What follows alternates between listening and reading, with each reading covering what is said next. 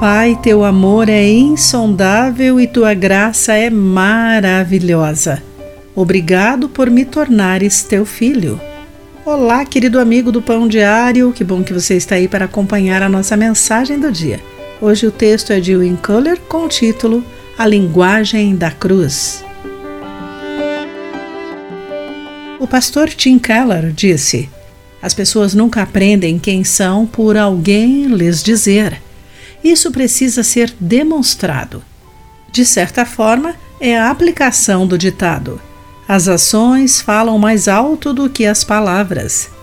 Os cônjuges mostram sua apreciação pelos seus companheiros ao ouvi-los e amá-los. Os pais mostram aos filhos que são valorizados, cuidando deles com carinho. Os treinadores mostram aos atletas que eles têm potencial investindo em seu desenvolvimento.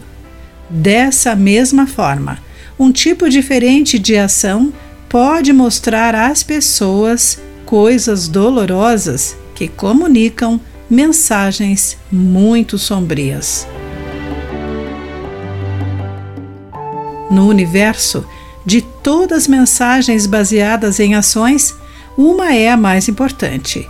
Se queremos demonstrar quem somos aos olhos de Deus, não precisamos ir além das suas ações na cruz.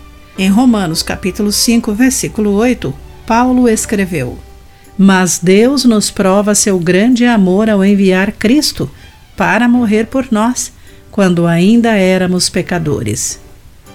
A cruz nos mostra quem somos aqueles a quem Deus tanto amou que deu seu único filho por nós.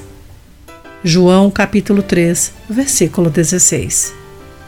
Contra as mensagens confusas e ações desordenadas de pessoas feridas por uma cultura decadente, a mensagem do coração de Deus é clara.